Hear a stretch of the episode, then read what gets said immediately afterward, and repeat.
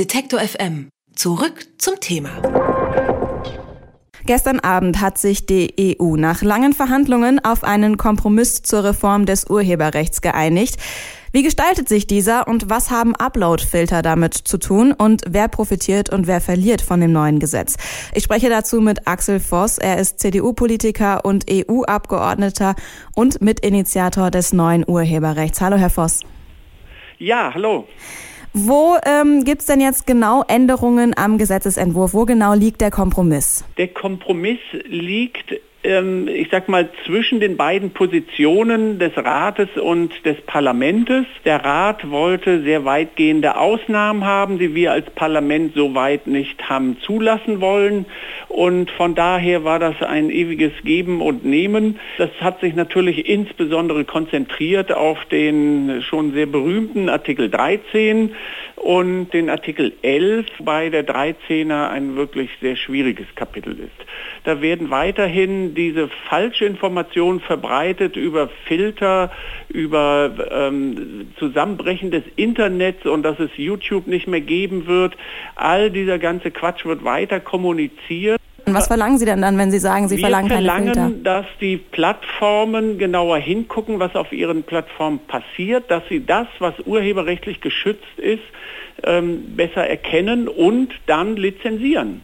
Das ist die Verpflichtung, die wir dort eingehen, dass wir sagen, auch ihr habt eine Verpflichtung, die Rechte Dritter entsprechend zu respektieren.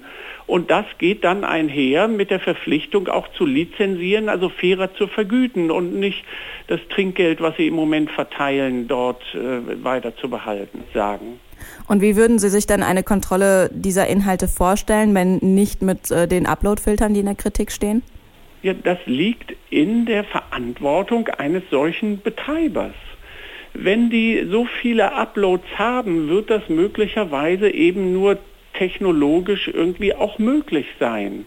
Nur rein rechtlich, und das ist das, was der Gesetzgeber hier nun mal auch nur machen kann, ist es so, dass wir sagen, wenn ihr solch, einen solchen Betrieb habt oder eine solche Plattform habt, dann müsst ihr eben lizenzieren, dann könnt ihr das ja auch weiter alles hochladen lassen oder ihr müsst eben ähm, dafür sorgen, dass das, was ihr nicht darauf habt, wieder runternehmen müssen. Das ist das, worum es geht. Ähm, ich kann nicht ausschließen, dass jetzt auch da bei den Plattformen eine Überreaktion irgendwie kommt, wo man dann sagt, oh, aufgrund dieser Vorschriften müssen wir jetzt hier alles abschalten. Das ist völlig dummes Zeug. Sie sollen sich nur anstrengen, das, was das Recht anderer ist, das auch entsprechend zu vergüten. Ein weiteres Thema ist auch das Leistungsschutzrecht. Laut diesem soll Google zum Beispiel für Presseartikel zahlen. In Spanien ist dadurch Google News schon verschwunden. Warum soll das jetzt auch EU-weit umgesetzt werden? Weil es auch hier zu einer massiven Rechtsverletzung kommt. Dieses Ungleichgewicht, was dort im Moment besteht, was natürlich darin besteht, dass es hier ein Monopol gibt mit einer Machtstellung in einem Markt, wo man, wo die meinen, sie können alles bestimmen. Das können wir auf Dauer so nicht lassen und gerade auch die Presse und die Medien sind eben gerade für uns in einer demokratischen Struktur besonders wichtig. Und deshalb muss man auch hier sagen, die Presseverlage haben ja Investitionen in Journalisten, in die Struktur, wirtschaftliche Verantwortung etc., das müssen sie ja verdienen mit ihren Artikeln.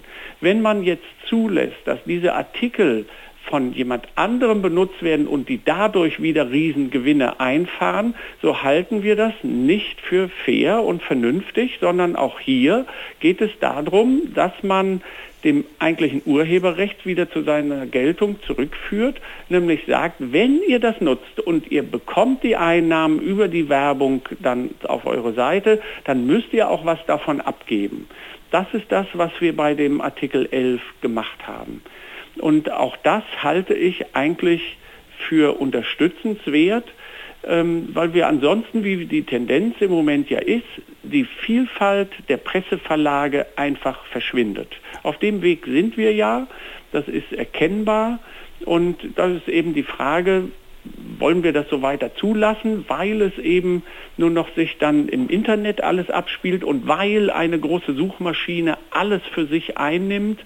Von daher ist das, glaube ich, so das richtige Vorgehen. Wir haben eine Ausnahme für die private Nutzung.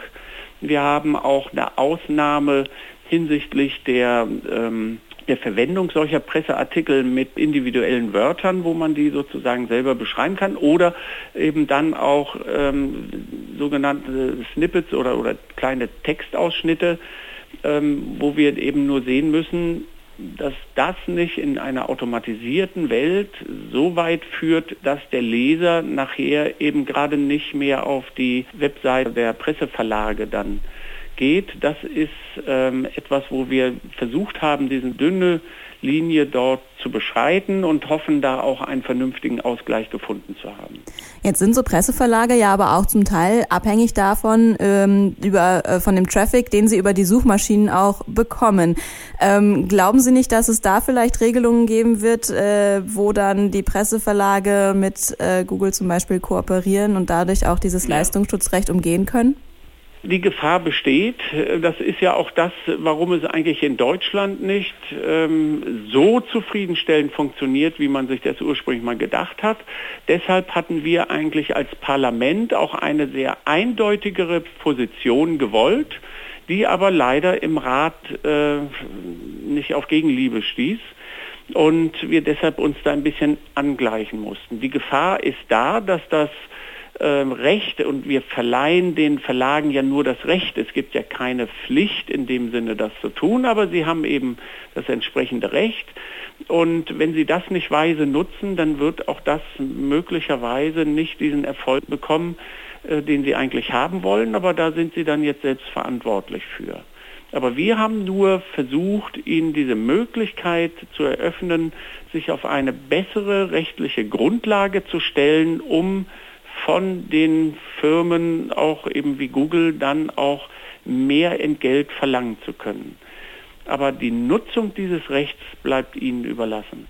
Gestern Abend hat sich die EU nach langen Verhandlungen auf einen Kompromiss zur Reform des Urheberrechts geeinigt. Wie genau dieser aussieht, darüber habe ich mit Axel Voss gesprochen. Vielen Dank für das Gespräch. Gerne.